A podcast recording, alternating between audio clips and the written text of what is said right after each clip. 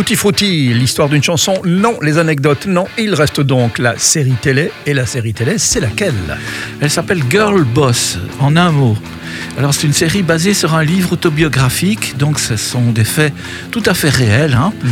C'est l'histoire d'une fille au départ qui est tout à fait paumée, marginale, complètement déjantée, presque SDF, et elle se met à acheter des vêtements d'occasion dans des magasins donc euh, de seconde main pour ensuite les revendre plus cher à la pièce sur le net en faisant, euh, en Mhm. montrant que ce sont des pièces uniques, euh, très rares, etc. Ah oui.